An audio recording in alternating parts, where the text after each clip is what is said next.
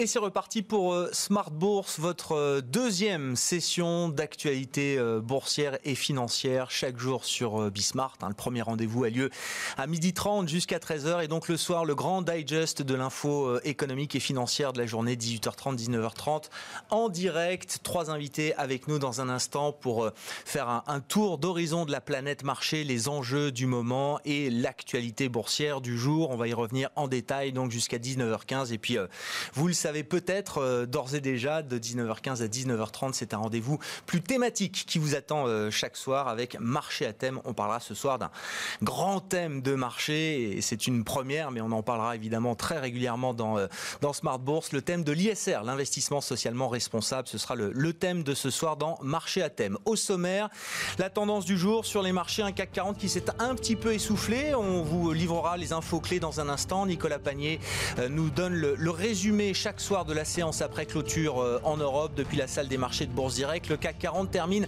symboliquement dans le vert, symboliquement au-delà des 5000 points ce soir. La vedette du jour, en tout cas l'entreprise qui a fait l'actualité euh, du jour, c'est Schneider Electric qui poursuit sa, euh, sa, sa, conquête technologique. Schneider à travers l'une de ses filiales, le grand groupe britannique Aveva que Schneider avait racheté, qui Schneider détient 60% d'Aveva il, y a quelques années, euh, Schneider a mis la main sur un, spécialiste des logiciels industriels aux États-Unis, OSIsoft, Osisoft, pour une, une valeur estimée à 5 milliards de dollars. Donc Schneider, toujours plus technologique. Et puis à propos de tech, c'est ce qui attend le, le Dow Jones également le 31 août prochain, puisque c'est l'actualité euh, indicielle du jour. Le changement de composition au sein de l'indice euh, historique du marché américain. Exit Exxon, 92 ans d'existence au sein du Dow Jones, quand même, ça va faire un coup, j'imagine, au, groupe euh, Exxon de quitter l'indice phare euh, le 31 août prochain. Et c'est Salesforce, le spécialiste de la relation digitale, de la relation client euh, digitale, qui entrera au sein du Dow Jones le 31 août prochain. On notera également la sortie de Pfizer, remplacée par Amgen, une grande biotech américaine. Et puis dans le domaine industriel, on dire un changement un peu moins significatif, mais c'est Raytheon qui quittera le Dow Jones à la fin du mois, remplacé par un autre conglomérat industriel américain, le groupe Honeywell.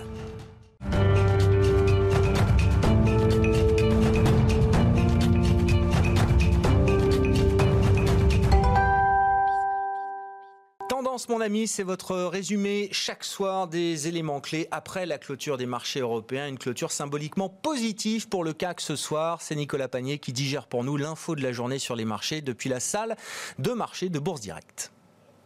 Le CAC 40 aura tenu malgré la pause à Wall Street. Le CAC 40 clôture en très légère hausse de 0,01% à 5008 points dans un volume d'échange encore relativement faible d'1,5 milliard d'euros. Les investisseurs français semblent vouloir se rattacher aux bonnes nouvelles de ces derniers jours et aux statistiques encourageantes publiées aujourd'hui plutôt que de suivre la tendance des marchés américains qui marquent une pause sur cette séance après une série de records. Les deux catalyseurs du jour, on le rappelle, c'est tout d'abord cette annonce de la FDA qui date d'hier d'autoriser selon une procédure d'urgence, un traitement au plasma de patients guéris du coronavirus sur le sol américain. Annonce doublée d'un espoir de voir le vaccin développé par AstraZeneca obtenir la même autorisation et être disponible aux États-Unis avant les élections le 3 novembre prochain. L'annonce qui a déjà soutenu les marchés lundi continue d'alimenter les espoirs d'avancer dans le domaine dans un contexte où les investisseurs ont peu de grands rendez-vous auxquels se raccrocher avant le symposium économique de Jackson Hole ce jeudi. Autre nouvelle accueillie positivement dans la matinée, les avancées en matière de négociations commerciales entre la Chine et les États-Unis. Les discussions ont repris, les deux gouvernements se sont parlé au téléphone hier et on se félicite de part et d'autre de discussions constructives. Si le, gouvernement chinois reste vague sur les avancées de celle-ci, le gouvernement américain fait état de concessions de la part de Pékin en matière de propriété intellectuelle des entreprises américaines et d'une augmentation significative de commandes de produits américains par Pékin. Sur le front des statistiques, à présent, les nouvelles sont mitigées aux États-Unis. Les ventes de logements neufs ont progressé de 13,8% en juillet, affichant une hausse plus conséquente qu'attendue et un marché immobilier qui résiste aux conséquences économiques de la pandémie. Une résistance qui se traduit également par l'indice S&P Case Schiller qui, même s'il ressort juste en dessous des attentes des économistes avec une progression de 3,5% sur un an en juin, se maintient après la hausse de 3,6% en mai. La confiance des consommateurs recule en revanche selon le Conference Board. Elle recule de près de 7 points pour tomber à 84,8 en Europe. Le PIB allemand pour le second trimestre montre une contraction de l'économie allemande de 9,7% contre les 10,1% initialement estimés, soit une légère amélioration, amélioration également du moral des chefs d'entreprise en Allemagne. Toujours l'indice IFO du climat des affaires pour le mois d'août progresse à 92,6 contre 90,5 en juillet. Le DAX clôture d'ailleurs en hausse.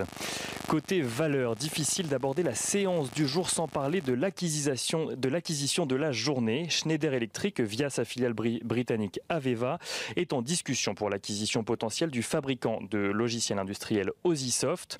L'acquisition d'un montant de 5 milliards de dollars permettrait au groupe de se renforcer à l'international et dans le domaine du cloud. L'action gagne 0,48% à 105 euros et 75 centimes. Accor de son côté signe la plus forte hausse du CAC 40 ce soir, plus 3,83% à 25 euros 49 centimes. Celle-ci avait bénéficié en fin de semaine dernière de la rumeur selon laquelle elle, étudierait, enfin l'entreprise étudierait un rapprochement avec le groupe Intercontinental Hotel avant de corriger légèrement lors de la séance d'hier. Et LVMH également parmi les plus fortes hausses du CAC 40 ce soir, plus 1,07% à 397 euros et 65 centimes. LVMH, qui a annoncé décaler de trois mois son projet d'union avec Tiffany, projet qui était initialement prévu pour le 24 août. Parmi les plus fortes baisses ce soir sur le CAC 40, ArcelorMittal, Engie ou encore Publicis Group. Du côté de l'agenda de, des entreprises, demain tout d'abord, peu de grands rendez-vous statistiques à l'ordre du jour. Les investisseurs regarderont les stocks hebdomadaires de pétrole aux États-Unis ainsi que les évolutions des commandes de biens durables en juillet aux États-Unis également. Et du côté des entreprises, Quelques publications sont attendues après la clôture parisienne. Bastide, le confort médical, publiera son chiffre d'affaires annuel 2019-2020, tandis que Eiffage, Aiko ou encore ID Logistique publieront leurs résultats du premier semestre.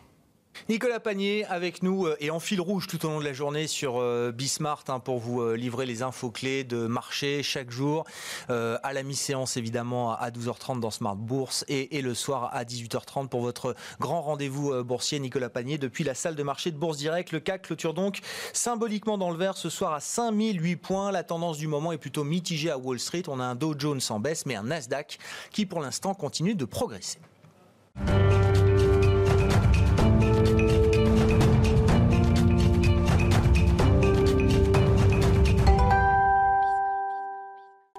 Tour de la planète marché chaque soir en 45 minutes avec euh, trois invités, les forces économiques et les forces de marché en présence ce soir. Philippe Wechter, chef économiste d'Ostrom Asset Management. Bonsoir et bienvenue Philippe. Bonsoir Grégoire. Stéphane Prévost, directeur général de la financière responsable, nous accompagne également pour ce rendez-vous. Bonsoir, bienvenue Stéphane. Merci d'être là. Merci à David Calfon également de nous accompagner. Bonsoir David. Bonsoir Grégoire. Vous êtes le président de Sanso Investment Solutions. Philippe, je commence avec vous. Les, commentaires de rentrée, hein. c'est la semaine de pré-rentrée. On reprend contact euh, gentiment, tranquillement avec euh, les marchés, l'actualité macroéconomique. Philippe, on n'a pas d'indicateur très lourd encore là pour cette rentrée, mais il y a eu des enquêtes de conjoncture en fin de semaine dernière, le climat des affaires en Allemagne, l'indice IFO qui est quand même très regardé, un indicateur de confiance du consommateur américain publié également pour le mois d'août euh, cet après-midi. Qu'est-ce que, qu'est-ce que vous retenez de l'état des forces économiques mondiales là en, cette rentrée? Ben, Déjà, il faut avoir en tête une sorte de schéma. On a eu un, on, repart du mois d'avril qui a été le mois du confinement à peu près partout dans les pays euh, euh, développés, qui a été un mois terrible. Tout le monde euh, est resté chez lui, chacun est resté chez lui, n'a pas dépensé, et donc on a eu en mai et juin, et voire en juillet, une reprise de la consommation qui a été très significative. C'est un, schéma qu'on observe généralement dans les phases d'inquiétude. On, reporte les, achats, et puis quand on a la capacité de faire ces achats eh bien on le fait. Et c'est ce qu'on a observé. On constate d'ailleurs que euh, la consommation de biens, euh, de voitures, de tout ce qu'on veut, a été très forte. Hein. En France, au mois de, sur les chiffres du mois de juin, on est au-delà de ceux qu'on avait avant la crise. Par contre, sur les services, c'est beaucoup plus limité, que ce soit en France ou aux États-Unis ou ailleurs. Et donc c'est cette dynamique-là qu'on doit avoir en tête. Le deuxième point, c'est qu'une fois ces achats effectués, eh bien, euh, la, situation normale hmm. reprend le, cours du, euh, des choses. Et on, constate, et on l'a vu dans l'enquête dans euh, publiée cet après-midi aux États-Unis, que les ménages sont un petit peu plus inquiets ah sur l'emploi. Euh, et, donc, on, risque, on va avoir sur la dernière partie de l'année probablement un atterrissage un peu moins dynamique que ce qu'on a observé en mai, juin, juillet. Et c'est cette, cette situation qu'on observe. Alors, on constate que euh, dans les enquêtes market qui ont été publiées la semaine dernière, euh, des euh, situations un peu moins bonnes en France, en Italie, pas en Italie, en zone euro.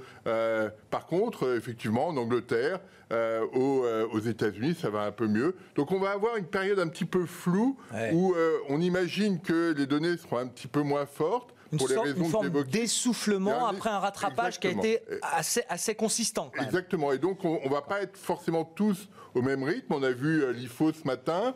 On aura euh, l'indicateur du climat des affaires en France euh, dans deux jours. Tous ces éléments vont être analysés pour voir si effectivement on est dans une phase d'accélération ou pas. Le point important, et, c'est cet aspect-là qu'il faut avoir à l'esprit, c'est que partout, il y a des inquiétudes sur l'emploi. Et donc euh, ça, ça va être un, élément clé euh, pour les, semaines qui viennent, euh, que ce soit en France, que ce soit en Europe d'une manière générale ou aux États-Unis, où on voit bien que les, situations sur l'emploi sont fragiles. Les, aides de l'État vont être un peu plus faibles. On le voit en France à partir du 1er octobre. Et puis aux États-Unis, il y a cette discussion sur les allocations chômage, les fameux 600 dollars mensuels, hebdomadaires, pardon, qui sont versés qui ont été versés jusqu'au 31 juillet et qui là vont être euh, ne, sont plus versés et posent un problème. On, aurait pu parler du plan de relance français aujourd'hui, mais la présentation a été décalée. Mais euh, pour, toutes les économies du monde, on arrive à ce moment où on va chercher à, débrancher ou atténuer un certain nombre d'aides, notamment liées à, à l'emploi. Et en même temps, ces aides vont devoir durer dans le temps pour euh, attendre les effets des plans de relance qui vont se, mettre en place. C'est toute l'ambiguïté de, la situation, c'est-à-dire que euh, on voit bien à l'échelle globale que euh, chaque pays euh, est obligé d'intervenir tout seul. C'est-à-dire qu'en en, 2009... L'étage domestique, c'est le principal étage aujourd'hui de, la, de, la, de, la, de, la, de, la, dépense budgétaire. Oui, parce que euh, ce, qui, est important, c'est qu'en 2009, il y avait eu un G20 euh, à Londres en avril. Tout le monde s'était mis d'accord pour relancer de façon coordonnée. Et ça avait eu un effet très fort sur, sur l'activité économique. On n'est pas du tout dans cette configuration. Chacun joue de, son côté. Juste sur le, le plan euh, de, euh, le plan de relance qui a été repoussé effectivement d'une semaine. Euh, tout à l'heure, il était évoqué en disant demain, il n'y a pas grand-chose. Si, il y a un point intéressant. demain matin, il y a l'enquête de l'INSEE auprès des ménages. Et, et on sait qu'une des inquiétudes de Bruno Le Maire est de savoir ce que vont faire les ménages des 100 milliards d'épargne accumulés pendant le confinement.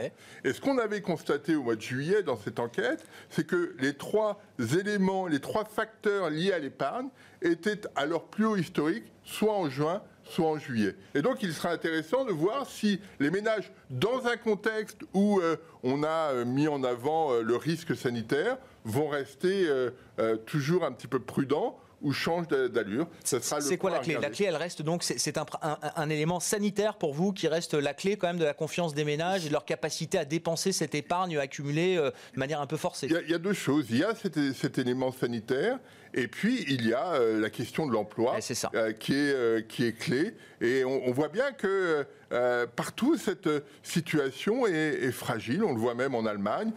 partout, le, marché de l'emploi, en, Angleterre, c'est encore plus dramatique. On voit bien que c'est cette question-là qui va être l'enjeu parce que on peut redonner de l'activité, mais est-ce que ça va absorber l'emploi? Le niveau de PIB en France ne reviendra pas au niveau de 2019 avant 2022 ou 2023. Et donc, durant toute cette période, la dynamique de l'emploi va être pénalisante et pénalisée par, par ça. Donc c'est cet enjeu-là qui sera clé les dommages euh, structurels hein, pour, pour, nos économistes. Ce sera d'ailleurs un des grands sujets de Jackson Hole, la rentrée des banquiers centraux en, fin de semaine. Un mot encore. Et, euh, même, même en Chine, où on dit oui, ça, ça va mieux, c'est pas tout à fait vrai, mais le marché du travail est aussi très contraint.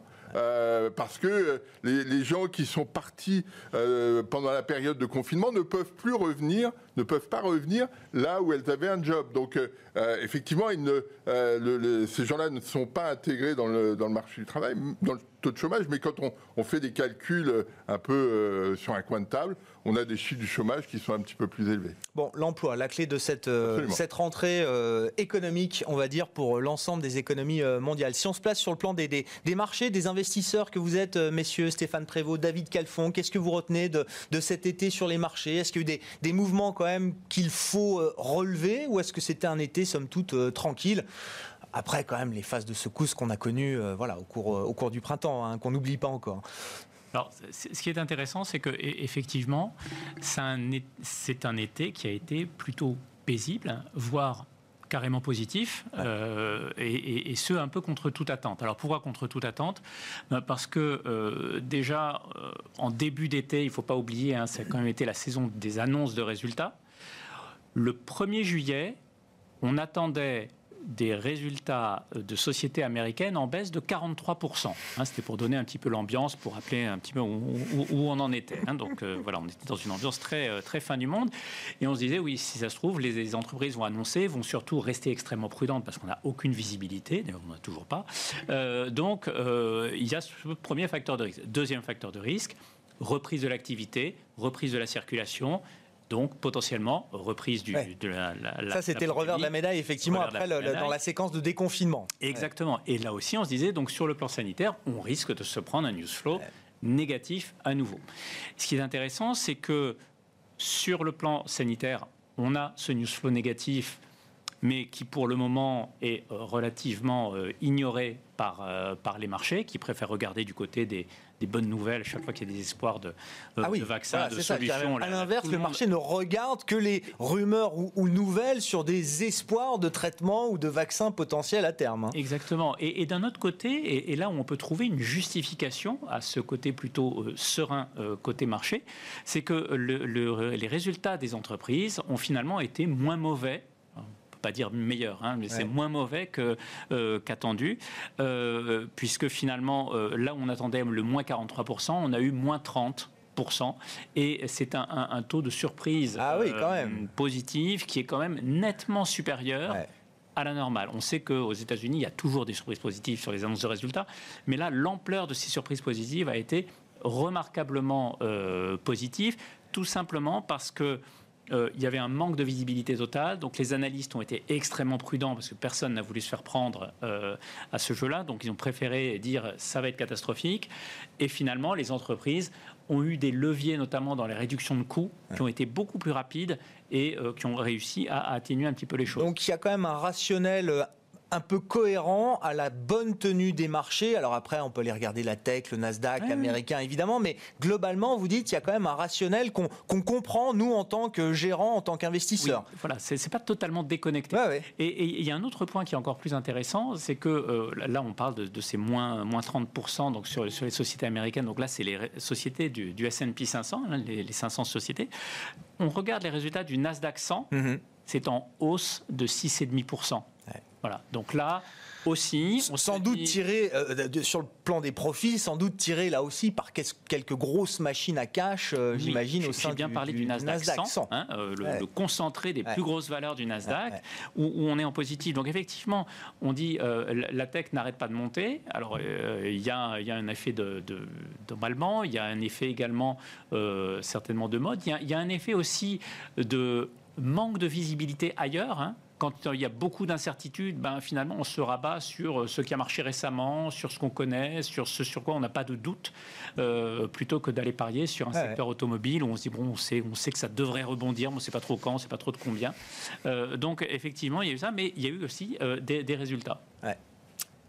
Vos commentaires, Stéphane, qu'est-ce qu'on peut rajouter à cette, ce, tableau-là qu'on essaye de dresser ensemble? Je souscris assez à ce qui vient d'être dit. Il y a effectivement eu deux secteurs qui ont montré de la croissance de chiffre d'affaires, de la croissance des bénéfices c'est la tech et la santé. Ah et, ce sont les secteurs qui ont le mieux euh, performé. Euh, c'était déjà le cas l'année dernière. Il y avait une surperformance assez nette. Et je crois que cette année, ces deux secteurs sont surperformance de plus de deux chiffres, hein, plus de 20% euh, depuis le début de l'année. Il y a eu un autre phénomène aussi, c'est que le marché a salué les commentaires de management qui indiquaient une amélioration à venir sur la deuxième partie de l'année, sans pour autant donner de chiffres et de visibilité précise. Mais pas mal de management, quand on regarde nous nos, portefeuilles, notamment composés de valeurs de croissance, ont donné un sentiment quand même de confiance et de maîtrise par rapport à la deuxième partie de l'année. Euh, le, deuxième phénomène qu'on a vu, c'est que on a senti, le marché a fait de la tôle ondulée cet été, mais on est à peu près au point où on l'avait quitté au, mois de juillet.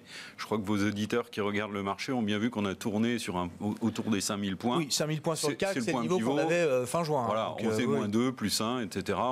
On, est resté sur ces niveaux-là et je crois qu'aujourd'hui, on attend un peu des signes, des signes de reprise. Ensuite, l'écart a été quand même significatif entre les États-Unis. L'Europe déçoit un petit peu sur le parcours euh, parce que probablement là, on a des effets d'indice des effets sectoriels. On a moins de tech en Europe. On est un peu plus industrie, euh, euh, vieille industrie, industrie lourde. On est un peu plus sensible au commerce. Euh, au tourisme, aux, services de proximité, tout ce qui a été maltraité pendant le deuxième trimestre, comme Philippe l'a dit, avec les mesures de confinement. Et, donc l'Europe accuse un retard assez, assez logique par rapport à ça. Il y a aussi les stimulus américains fiscaux et les actions de la Fed qui sont arrivées très tôt pour les investisseurs et qui ont rassuré assez vite. Enfin, la BCE, pour le coup, elle a appris quand même en termes de réactivité par rapport à la gestion des crises précédentes, même s'il y a toujours un peu de cafouillage au démarrage. Mais euh, Les chèques aux ménages aux États-Unis euh, ont été rapidement faits dans l'économie et même chose vis-à-vis des mesures et des entreprises. Donc encore une prime au, à, Corporate America, à la Fed et, et alors Philippe, Philippe Bechter. Pas une prime, c'est quand on regarde les, anticipations de politique monétaire, alors moi je prends un truc tout, basique, hein, qui est le deux ans dans un an. comment les marchés appréhendent. Euh, et ce qu'on constate, c'est que depuis euh, euh, de nombreux mois, j'ai plus tout à fait les dates en tête, donc de très nombreux mois, les anticipations du côté de la BCE sont stables. C'est-à-dire que on est sur l'idée que la politique monétaire de la BCE restera accommodante très longtemps. Et euh, on constate euh, au printemps dernier qu'à un moment donné, il y a un décrochage très net sur le deux ans dans un an aux États-Unis. C'est-à-dire que l'idée que la Fed est en train de lâcher euh, et donne le sentiment qu'elle restera accommodante aussi longtemps qu'il le faut. Et ça, c'est très, c'est très nouveau. C'est-à-dire c'est nouveau du côté de la Fed, ça, ce discours-là. on, sait depuis euh, Mario Draghi que euh, la BCE est prête à, intervenir de, n'importe quelle, sous n'importe quelle forme pour soutenir l'activité économique. Aux États-Unis, c'était vrai implicitement, mais on voit que euh, les, Powell a, fait tout le nécessaire, et donc il y, a une, rupture. Et ce phénomène est pour moi un facteur essentiel dans le bon comportement des marchés. C'est-à-dire que si euh, aujourd'hui on dit aux investisseurs, euh, peut-être que dans six mois, peut-être que dans un an, les taux longs vont remonter très fortement, est-ce que les comportements seront les mêmes? Est-ce qu'on est-ce qu'on ferait les mêmes choix d'investissement euh, aujourd'hui? Et, ça, les banques centrales nous ont dit, on va maintenir les taux d'intérêt très bas aussi longtemps que c'est nécessaire. Ce qui s'est joué, par exemple, dans, l'affaiblissement du dollar et, la remontée de l'euro. Alors, je ne sais pas comment vous lisez ce mouvement, mais ça a été un des mouvements de l'été. Hein. 1,12 au, à, la, fin juin, on est monté quasiment jusqu'à 1,20 et on est autour de 1,18 aujourd'hui sur l'euro. Ajouter à cela le plan européen de, euh, la mi-juillet euh, qui euh, donne. Parce que c'est. Des espoirs de croissance. Oui, c'est ça le, point intéressant sur la, conjoncture globale. C'est que dans le passé, tout le monde attendait que les Américains repartent ou que les, les Chinois repartent. 2010, c'est la Chine qui repart. Avant, c'était plutôt les Américains. Là, on n'attend pas de reprise américaine très spectaculaire, ou tout au moins capable de tirer l'économie mondiale, pas plus du côté de la Chine. Et ce que nous dit le plan européen, c'est on est en train de se donner des moyens pour croître de façon plus autonome. Ça change la perspective et c'est un facteur favorable à, l'euro. Visiblement, quelques opérateurs de marché y croient. Oui, effectivement, euh, notamment sur le marché des, devises. Euh, quelques commentaires, David Calfon. C'est aussi à la marge. C'est-à-dire que je pense que la relance est venue de là où on ne l'attendait pas. Donc là où finalement tout le monde avait un petit peu jeté l'éponge sur l'Europe en disant bon de toute manière il se passera jamais rien. là il y a un plan qui est quand même assez ambitieux. bon alors, il faut voir bien entendu dans, dans l'exécution et, et comment ça va se passer, mais en tous les cas, à la marge, ça a été une surprise. Et on sait que euh, les actifs réagissent euh, à l'information marginale. Bien sûr. Euh, et, là, ça a été. On n'attendait pas ça de l'Europe. Et, l'Europe, jusque-là, a réussi à se mettre en ordre de bataille beaucoup plus vite que dans la, gestion de la crise précédente. Et les, marchés, effectivement, ont été un peu pris à revers de, ce point de vue-là. Et beaucoup plus vite qu'aux États-Unis. La question des, des, primes, des allocations liées à la pandémie ne, seront, ne sera pas réglée. Moi, je pense que le 3 novembre, au moment des élections, cette question-là ne sera pas réglée. Et donc, euh, il y a une, obligation pour la Fed d'être encore plus active pour euh, compenser ce manque.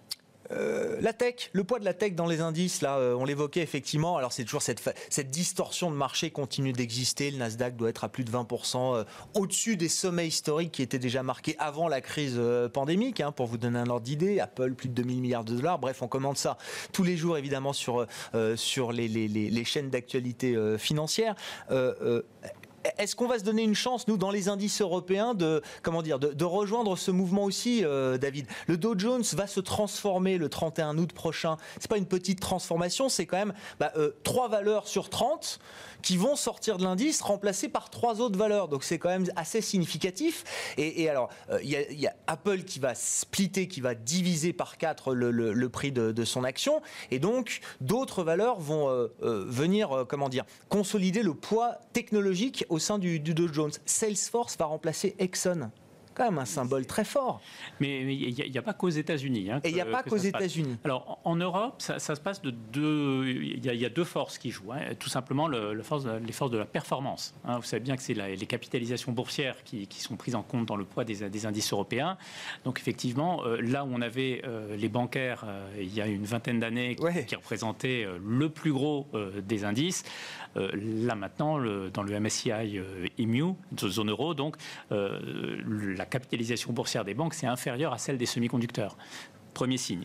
Deuxième signe, euh, et ça, on, en saura beaucoup plus donc le 31 août prochain, mais euh, Stox va annoncer donc euh, le rebalancement de l'Eurostock 50. Donc l'indice de référence des 50 grandes valeurs de la zone euro, c'est ça? Exactement, exactement. Et cet indice-là devrait avoir probablement, en, termes de poids dans cet indice, ça va probablement être le plus gros rebalancement de son histoire. Ah, là aussi. Avec pas, pas, en nombre de valeurs, mais en poids que cela représente. Alors, pour le moment, les annonces seront le 31 août. Donc, pour le moment, nous n'avons que des analyses euh, réalisées par euh, des, intermédiaires de, marché. Mais des hypothèses qu'on peut quand même dresser avec une certaine probabilité, j'imagine. Exactement. Alors, si on en croit, donc la, dernière analyse que j'ai lue, c'est celle de Morgan Stanley.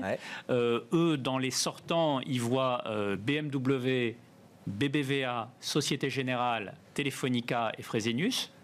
Et dans les entrants, on aurait euh, Pernod Ricard, Adyen dans les paiements, Prosus, euh, consommation Internet, Vonovia, immobilier allemand, et l'ascensoriste Kone. Alors, à voir si ça se confirme ou pas, mais en tous les cas, euh, l'indice prendrait un, biais qualité assez élevé euh, par rapport à sa compétition Avec un peu de tech. Adyen, c'est un des, grands leaders du paiement, euh, c'est ça euh, Grand concurrent de Wirecard au moment où il y bah, avait une concurrence. qui n'a plus beaucoup de concurrents maintenant, puisque Wirecard voilà, a fait, a fait pchit, c'est le moins qu'on puisse dire. la tech en Europe versus la tech aux États-Unis, je sais pas, Stéphane, peut-être un commentaire quand même. La financière responsable, vous voyez Exxon sortir du Dow Jones. Bon, vous, je sais pas, c'est déjà quelque chose qui est déjà complètement intégré dans votre gestion. Vous êtes un pur player de la gestion socialement responsable. On en parlera avec vous un peu plus en détail euh, en fin d'émission, mais c'est le sens de l'histoire pour vous. Ça vient peut-être même un peu tardivement, ce genre de mouvement au sein du Dow Jones? Quand on a un fonds qui s'appelle euh, LFRO, Développement Durable, on ne peut pas être exposé à 15% sur les énergies fossiles et avoir l'empreinte carbone d'un fonds euh, qui se multiplie par 5 dès lors qu'on rentre une valeur pétrolière. Il y, a, une question de cohérence. il, y a, plusieurs sujets dans ce que vous mentionnez. Euh, effectivement, euh, nous, on est tilté sur des valeurs de qualité et de croissance. Et donc, dès lors qu'il n'y a pas de croissance sur certains secteurs, on peut en être absent. Et en être absent très longtemps. Euh, là, les valeurs pétrolières qui sortent, effectivement, alors c'est pas directement lié au changement climatique, c'est lié au prix du baril de pétrole, mais avec toutes les contraintes qui vont peser sur le secteur, et notamment le début des dépréciations d'actifs je pense qu'il y aura d'autres, il y aura d'autres candidats qui vont suivre, mmh. euh, qui vont suivre malheureusement. Le, le, deuxième sujet, c'est qu'effectivement, euh, bah, en Europe, on a aussi des champions de tech, hein, quand même. Il ne faut pas les oublier. Ils sont, certes, ils ne sont pas nombreux, mais n'oubliez pas SML, euh, qui est une des plus grosses valeurs de l'Eurostock 50, qui est un point important, qui est quand même presque en, position de créer un monopole sur la fabrication de machines pour les fabricants de semi-conducteurs dans le monde. Euh, tous les fondeurs sont clients d'ASML. On raconte souvent que ASML, donc c'est de la lithographie, hein, ça sont des machines énormes. On fabrique des machines pour imprimer des semi-conducteurs de plus en plus petits, concentrés avec des technologies de plus en plus fortes qui permettent de mettre de plus en plus de données traiter de plus en plus rapidement. Certaines de ces machines, quand elles sont expédiées aux quatre coins de la planète par, euh, par avion encore pour certaines d'entre elles, valent plus cher que le prix de l'avion qui les transporte. Oui, il y a des machines. Je ne sais pas si c'est une légende, mais à chaque fois, j'ai des gérants qui me racontent cette histoire il y a des machines à 15 millions, à 35, à 40 millions, et donc il y a des investissements qui sont colossaux, réalisés par euh, les, les, grands fondeurs ou les acteurs tels que Samsung, par exemple, qui est un gros client. Alors après, dans les autres valeurs de technologie, il y a SAP. je veux dire, c'est quand même un des champions de software qu'on a au niveau, au niveau mondial. Et puis, euh, on va avoir ensuite toute une pléiade de groupes, alors européens, mais qui ont quand même des, des, des leaderships. Il y a Dassault Systèmes, euh, dont, on pourrait parler, même si elle n'est pas présente euh, euh, dans, dans l'Eurostock 50. également Capgemini en France, qui est quand même devenu en quelques années le leader européen sur l'IT et, plus sur le consulting, hein, sur le développement applicatif. Donc il y a toute une série quand même d'acteurs qui, s'il faut sortir un petit peu des sentiers battus pour avoir un poids de pondération. Et par exemple, dans nos fonds, on arrive à avoir 25-30% de valeur technologique. Ouais, c'est ça. Il y a ce qui n'est pas du tout représenté dans les indices aujourd'hui. Ce hein. qui est beaucoup moins dans les gros indices, notamment dans le CAC. Et puis il y a les semi-conducteurs. J'allais presque les oublier, mais ça aurait été une erreur. Il y a ST Microelectronics, il y a Infineon, et il y a tout un, tout un tissu d'entreprises euh, sur, le, sur ce secteur. Et là, malgré le confinement, malgré la crise sanitaire, eh bien, avec euh, bah, le, développement du digital, euh, de l'IT, de l'Internet, la pénétration de, aussi de la digitalisation dans l'industrie. Euh, on en dira peut-être deux mots avec euh, le mouvement de bah, Dans un instant, oui, bien sûr. on a, je dirais, des entreprises qui ont des tendances de long terme extrêmement marquées. Je ne parle même pas du télétravail, mais le cloud, etc., cette digitalisation, c'est un phénomène de très long terme qui avait été un petit peu oublié ou un petit peu négligé l'année dernière ah bon? en termes d'intérêt, en termes J'avais l'impression que c'était un thème qui était négligé. J'avais plutôt l'impression que c'était un thème qui devenait presque tarte à la crème, euh, Stéphane, non? Je me souviens que certains clients ah l'année dernière m'avaient dit mais vous n'avez pas de nouvelles thématiques? Un peu dans le fond, etc. à pouvoir pousser parce que là, euh, oui, euh, le digital, oui, il y avait un peu ce phénomène-là. Et, une fatigue avec le digital. Bon, oui, ça, avec la crise, effectivement, ça a remis un peu les compteurs à zéro. Allez-y sur Schneider, un petit commentaire. C'est un excellent move. Le marché a plutôt salué gentiment, mais le titre Schneider est, sur ses plus historiques quasiment. C'est un, un, mouvement qui a commencé il y a 7 ans quand M. Tricoire a, fait l'acquisition d'Investis. D'ailleurs, euh, dans certaines presses spécialisées à l'époque, deux ans après, ça avait failli coûter sa place parce que le conseil d'administration ne voyait pas forcément l'intérêt d'acheter une boîte de software. Mais je crois que M. Tricoire avait été très visionnaire sur le fait qu'ajouter une brique de software justement pour tous les systèmes automatiques qu'on allait mettre chez les clients, l'automatisation, la gestion à distance, l'Internet des objets, pour l'efficience énergétique était complètement, euh, complètement euh, absent des prévisions et des scénarios des analystes. On avait remarqué que Schneider avait fait un gros pas dans les data centers. Et ça, c'était la première étape avant une 26, puisque ça permettait à Schneider de se doter d'outils qu'il allait mettre dans le service aux clients, pour lesquels mmh. il leur faisait payer un prix très faible. Et aujourd'hui, cette brique, euh, avec Osisoft, acheté par Aveva, dont Schneider a 60%. Ouais, c'est ça. Au final, l'acquisition, c'est 5 milliards, mais le mouvement est très intéressant parce que Schneider ne va débourser que 2 milliards. Sauf s'il y a un relèvement de l'offre. à l'augmentation de capital. Pour participer à l'augmentation de capital. Ça, leur coûte ça. C'est complètement dans la, foulée de l'extension de la gamme de clients, mais aussi de secteurs qui sont couverts dans, dans, dans le software. Avec un, un, petit mouvement très intéressant, c'est que je ne je vais, je vais, pas être trop technique dans le cloud, mais euh, vous savez, dans le cloud, ça nécessite euh, un certain temps de réponse. Vous envoyez des données, oui. les données sont stockées, ensuite vous avez des, logiciels qui travaillent sur cette donnée, la donnée revient, il faut la retraiter, etc. Eh bien, Osisoft est, est un des leaders dans ce qu'on appelle le edge computing, c'est-à-dire il n'y a plus d'aller-retour vers le data center, c'est la donnée. Il y a une course au temps, vous voulez dire. Dans la, transmission de ces signaux, il y a une course au temps qui se joue. Il y a une course au temps pour le traitement de la donnée, son interprétation et l'action derrière.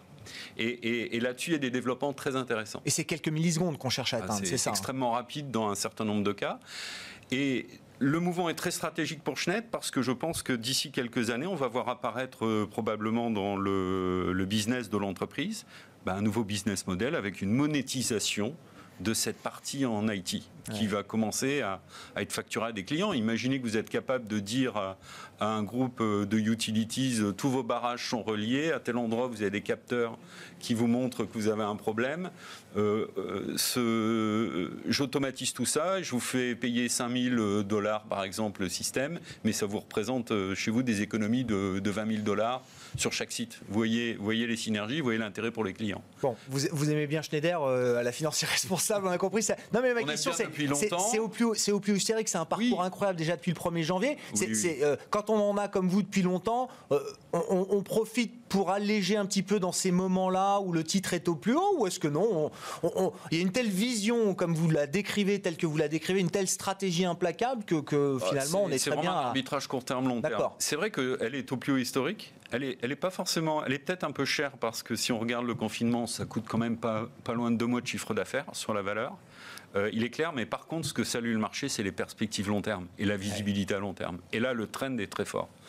Donc, euh, on est à 106 euros. Euh, j'ai vu des targets, des objectifs de cours chez des brokers à 120, 130 à 12 mois, et je les trouve pas forcément choquants. Si on allège un peu, c'est pas du tout une remise en cause de la position qu'on tient sur, sur Mais nous, on les garde plutôt précieusement. On est très long terme, comme vous le savez, et a priori, pour l'instant on a envie de se laisser porter. Bon, sur les thèmes, les stratégies de marché euh, chez Sanso IS, quelles sont les, positions alors tactiques ou stratégiques qu'on a envie de défendre euh, aujourd'hui? Déjà, les actions doivent toujours avoir une place importante dans les portefeuilles aujourd'hui, malgré le manque de visibilité macro, malgré les questions qu'on se pose, c'est toujours une classe d'actifs, euh, même par défaut, qui est, qui est importante de, à, à détenir? Alors, oui, bien entendu, mais ça ne doit pas faire oublier le besoin de diversification. Euh, ça, c'est un thème auquel on est extrêmement euh, attaché chez Sanso. Et, quand on voit euh, actuellement les niveaux de valorisation qui sont quand même ah. assez élevés, et même s'il y a des dynamiques bénéficiaires qui sont en train de, remonter, hein, donc on, voit des révisions à la hausse des bénéfices, mais ça, on n'est pas des bisounours quand même. Ça accompagne, voilà, ça, ça, accompagne la hausse du marché. Donc ces valorisations qui étaient élevées on s'attendait à ce que la hausse des bénéfices vienne euh, détendre un petit peu ces valorisations, mais comme le marché monte en même temps, finalement, ça, les, plus vite, ça les détend pas tant que ça. Donc là, on est plutôt en train, nous, de chercher euh, des solutions euh, décorrélées. notamment, ben, on, a lancé un fonds long short market neutre qui est en cours de labellisation ISR justement pour pouvoir offrir à nos clients, c'est une diversification et essayer de, trouver de, de, la performance de manière moins directionnel que euh, ce que l'on a fait. Parce que finalement, en sortie de crise, euh, quand, tout le monde s'effondre, euh, etc., on sait que le rebond va arriver. On ne sait pas quand il va arriver, on ne sait pas de combien il va être, mais on sait que voilà, c'est assez rarement la fin du monde, même si ça y ressemble. et, donc, le, premier mouvement de hausse, je ne vais pas dire qu'il est, euh, il est facile à jouer, mais il est assez intuitif. Oui, oui je comprends. Le problème, se pose, mécanique. Voilà, le problème se pose dans un deuxième temps. Une fois qu'on a récupéré une partie de la hausse, on voit euh, finalement le marché américain qui est en hausse depuis le début de l'année de 7%. Euh, en Europe, on est encore à moins 10, mais on n'est plus dans les moins 30 où on était en, début d'année. Donc là, il faut essayer de, trouver des choses. Et c'est vrai qu'on est plutôt à la recherche de, de, solutions un petit peu décorrélées pour essayer de diversifier et de redonner un peu de, de robustesse au portefeuille. Je notais dans les mouvements de marché de l'été, hein, je ne sais pas si ça appelle un commentaire, mais l'once d'or, alors euh, l'or a franchi les 2000 dollars, on marque des plus hauts sur l'or. Bon, je ne suis pas sûr que vous gériez de l'or dans les portefeuilles de vos clients, peut-être dans, les, dans les mandats de gestion, oui, bien sûr. Dans les mandats de gestion de nos clients privés, eh Mais alors, est-ce que vous en avez mis un peu plus que d'habitude? Est-ce que pour quelqu'un qui se pose la question aujourd'hui, après que l'or a franchi les 2000 dollars, est-ce que c'est encore le moment d'en avoir Ou est-ce que c'est euh, déjà un actif qui a fait sa, performance d'une certaine manière là. Alors, ce qui, est intéressant, c'est que pendant très longtemps, j'étais euh, dans le camp de ceux qui ne comprenaient rien à l'or parce que ça payait pas de dividendes, il n'y avait pas de rendement associé. J'avoue que depuis que le rendement des actifs sans risque est devenu négatif, Eh. Un actif qui me donne zéro, Zéro, c'est mieux que moins quand un. l'emprunt d'État Eh me oui. donne moins 0,50, Eh oui. finalement, ça retrouve de son intérêt. Voilà. Mm. Et c'est un petit peu dans cette logique-là qu'on en a rentré dans les portefeuilles euh, en, en fin, euh, fin 2018. Euh, et c'est vrai que là, on a eu tendance plutôt à réduire les positions, à prendre Ouais, des bénéfices, ça, en fait, hein, d'accord. plutôt qu'autre chose. Mais on en garde une position autour de 3-4% dans les portefeuilles des clients privés. Puis on a vu quand même que l'intérêt, c'est déverser de l'or vers l'argent aussi cet été. Là, on faisait le point en début de semaine. L'argent a pris 60% sur les 2-3 mois d'été.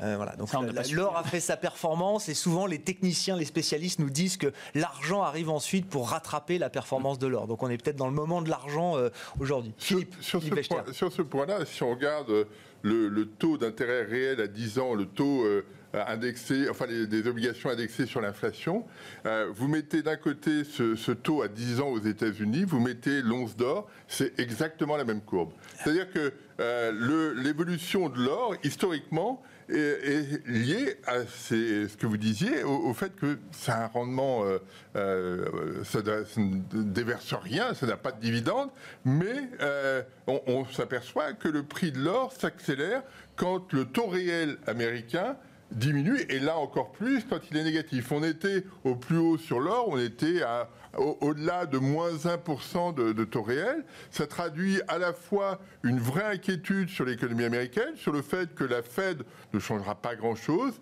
et donc euh, vous maintenez euh, effectivement l'option que la situation américaine va rester probablement médiocre encore un petit moment et, euh, et- et ça favorise l'or et après par, euh, par contagion euh, l'argent qui a les mêmes Ah caractéristiques. exactement. ouais. Et, euh, et tant qu'on aura un, un- un taux de, réel à 10 ans aux États-Unis autour de moins 1, l'or se portera euh, très bien. Bah tiens, est-ce que, est-ce que le taux euh, réel américain peut être encore plus négatif sous l'action de la réserve fédérale américaine Là, ça va être, je le disais tout à l'heure, Jackson Hole, la rentrée des banquiers centraux. Alors, ils seront pas, euh, ils seront pas dans le Wyoming physiquement, mais ils feront ça par visioconférence. Euh, de quoi va-t-on parler, euh, Philippe? Et, et est-ce que la Fed, dans sa boîte à outils, peut suivre la BCE sur le chemin des taux négatifs?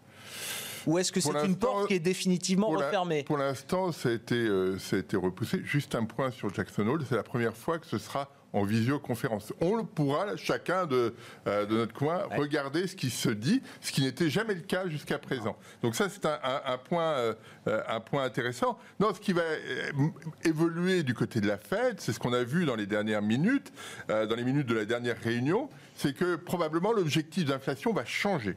C'est-à-dire que euh, jusqu'à présent, quand l'inflation est un peu au-dessus de 2%, la Fed doit vite agir. Quand elle est un peu en dessous de 2%, elle doit vite agir.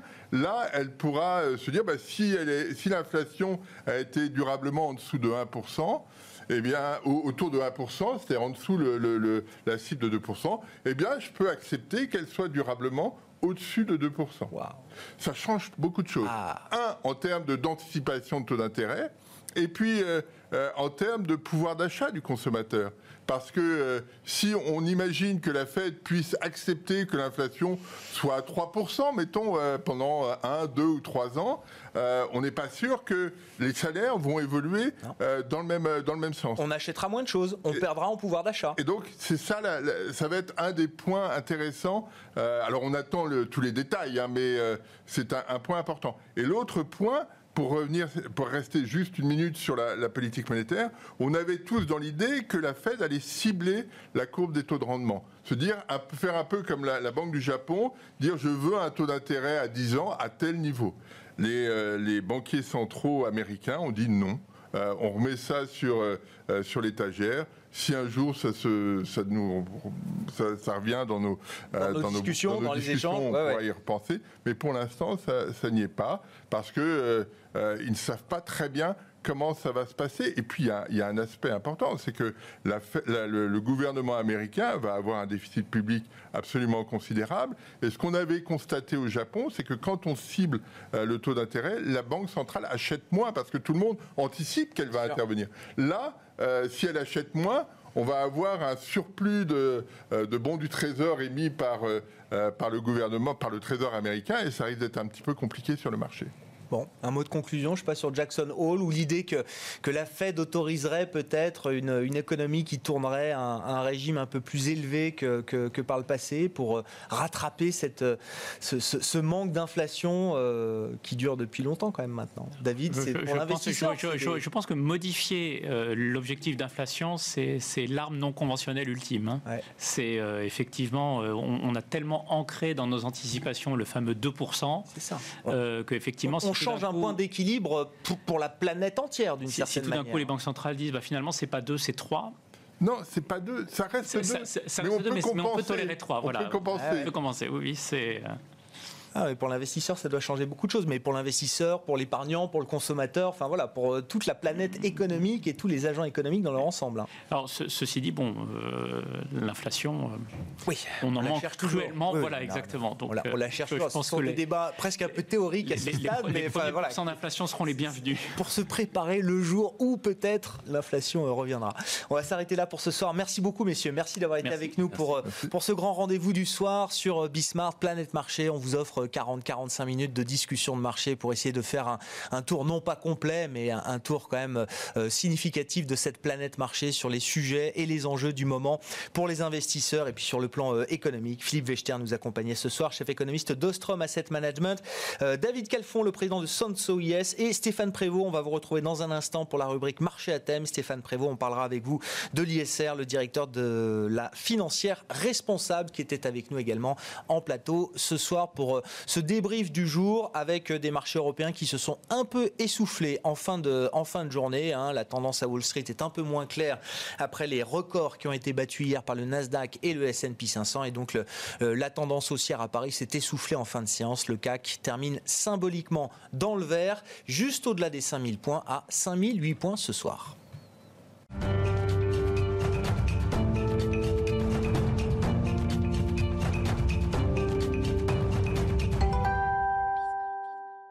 Dernier quart d'heure de Smart Bourse ce soir sur euh, Bismart avec cette euh, rubrique. Alors c'est pas la rubrique à braque, non, c'est la rubrique marché à thème justement pour euh, explorer un thème de marché, se focaliser sur un sujet de fond et apporter voilà un éclairage, une brique d'analyse sur le grand sujet de l'ISR. Évidemment, on va pas traiter le sujet de l'ISR en 10 minutes. Euh, Stéphane Prévost, on vous retrouve. Vous êtes resté avec nous en plateau, directeur général de la financière responsable.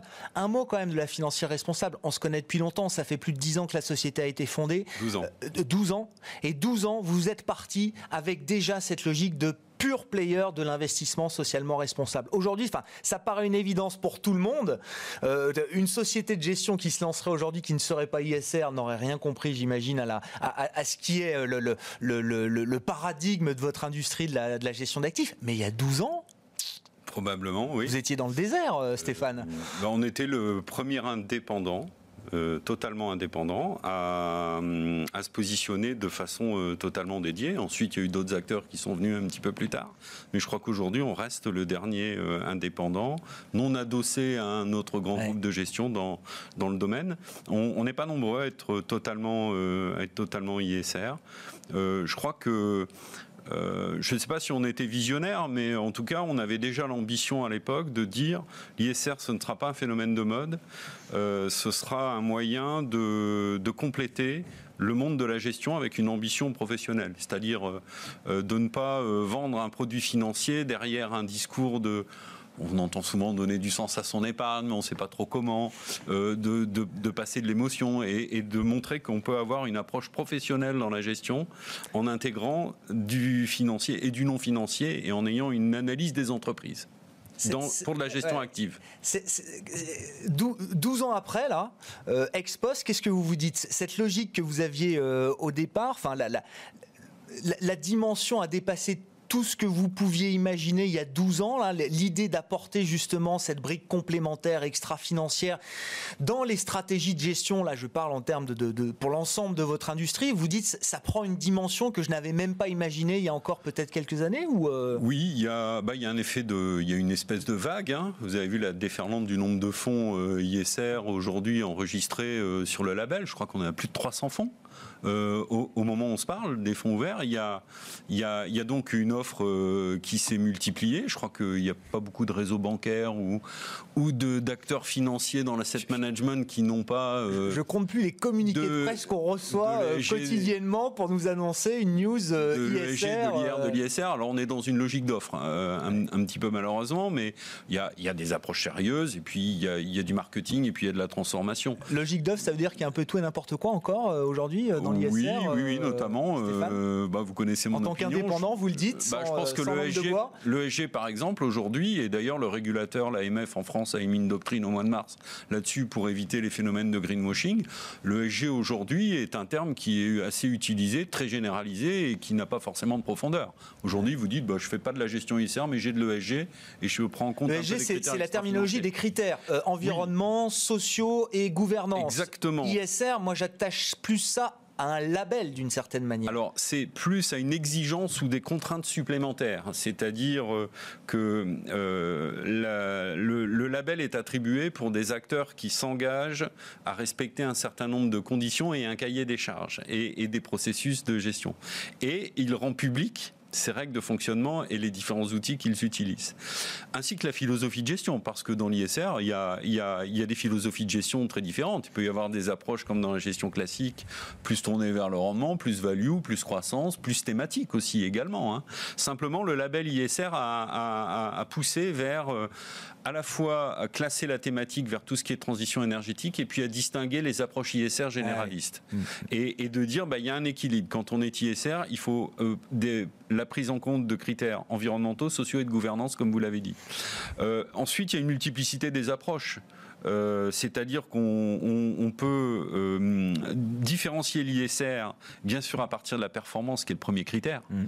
Au passage, en 12 ans, on a, vous vous souvenez, il y a, il y a 10 ans, on, on disait l'ISR, ça ne performe pas. Aujourd'hui, il n'y a plus le débat de performance. Jusqu'à quelques années encore, voire quelques mois, c'est une question que je posais encore. Est-ce que les performances sont au d'avenir ou est-ce que c'est toujours une question que les clients posent? Ce n'est plus une question chez les clients. Aujourd'hui, il y a eu une démonstration avec les historiques de performance. Enfin, les vôtres, ils sont éduqués à l'ISR depuis 10 euh, ans. Oui, euh, et puis euh, l'historique de performance montre qu'on bat le, le, marché sur longue durée. 5 ans, 10 ans, 7 ans. Ça y est, c'est acquis. oui. Alors, on peut avoir une année euh, à un moment donné un peu difficile parce que les valeurs, nous, plus de qualité de croissance, comme l'année dernière, on a fait 25%, le marché a fait 28%. Euh, bon, bon, vous voyez, euh, on peut avoir ce type de débat, on peut avoir à un moment donné des secteurs qui sont un peu plus chahutés, mais là, c'est plus de la gestion et du processus en soi et des choix du gérant que euh, la, classe d'actifs euh, en elle-même. Donc l'ISR, on a atteint le débat, on a éteint le débat de la performance. On n'entend plus beaucoup d'acteurs en, parler et mettre ça pour faire un peu hésiter les clients à, se lancer. Et puis il y a une conscientisation aussi du grand public ah, sur les enjeux environnementaux, ah, sur la gouvernance, et puis avec la crise sanitaire. je veux dire, c'est évident. Et, quelque part, euh, cette conscientisation qui est arrivée chez les institutionnels, on la voit maintenant chez les particuliers mais on la voit euh, chez l'investisseur individuel plutôt haut de gamme, gestion privée. J'ai l'impression que le euh, particulier a, du mal à s'y retrouver. CGP. Qu'il n'a bah pas les outils encore aujourd'hui pour faire son choix à travers la, gamme de produits ISR qu'on trouve sur le marché. Et c'est là où le label a amené une visibilité. Sauf qu'aujourd'hui, si tout le monde a le label, on, perd justement de la, de la visibilité. Ce qui va amener euh, les acteurs à se différencier.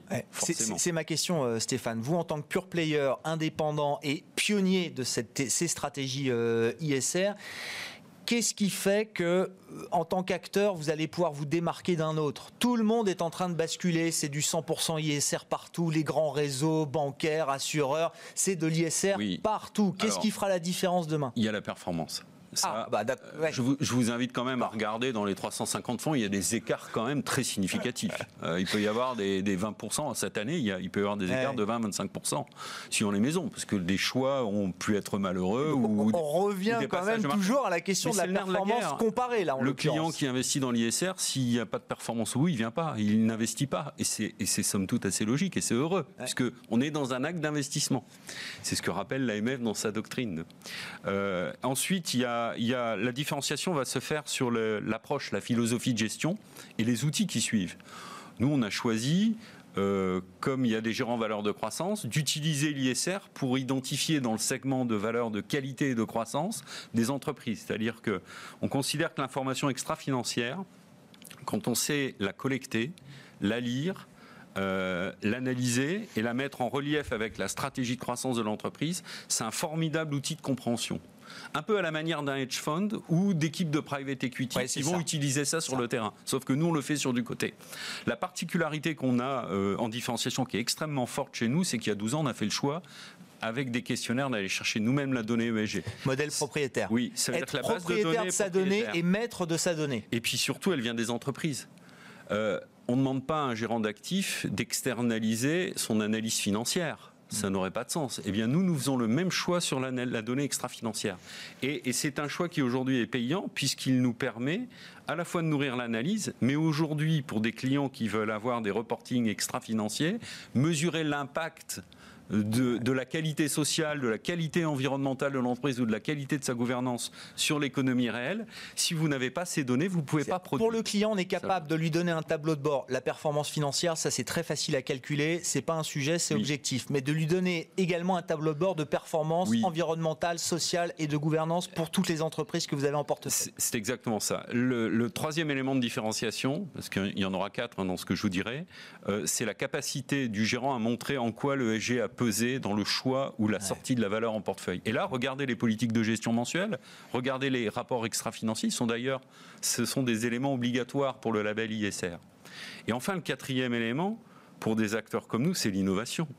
Et euh, je vais vous donner un exemple. En 2019, été 2019, nous lançons LFR Inclusion Responsable, qui est un fonds à thématique sociale, quand tout le monde parlait de thématiques environnemental, de changement climatique, mm. etc. Donc il y avait une espèce de phénomène de mode, tout le monde lançait des fonds décarbonés. On a beaucoup associé l'ISR euh, pendant une longue période à la thématique transition énergétique, environnement. C'était le E de SG qui primait, j'ai envie de dire, un peu sur le reste. On se disait qu'il est plus facile à vendre.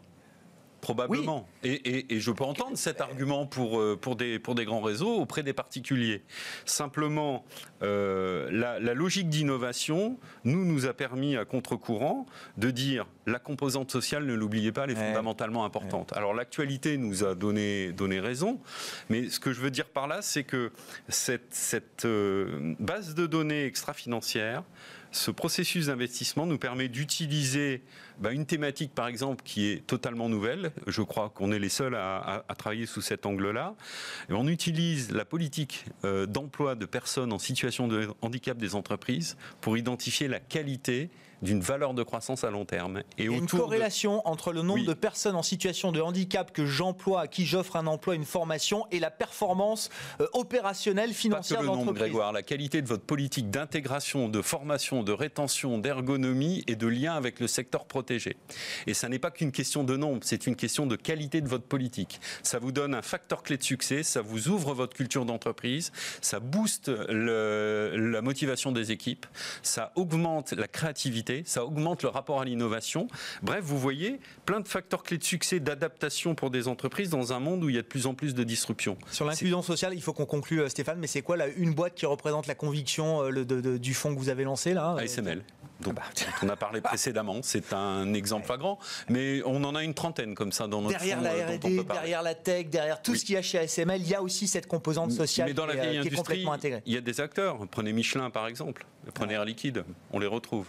Merci beaucoup. Merci Stéphane. On, jette avec vous les bases là, de cette thématique ISR. On aura l'occasion d'y revenir très largement. C'est un, des sujets incontournables. Euh, c'est vrai qu'il a émergé. C'est une, une, lame de fond euh, aujourd'hui, incontournable sur les marchés. Stéphane Prévost qui est avec nous pour ce rendez-vous marché à thème dans Smart Bourse, le directeur général de la financière responsable.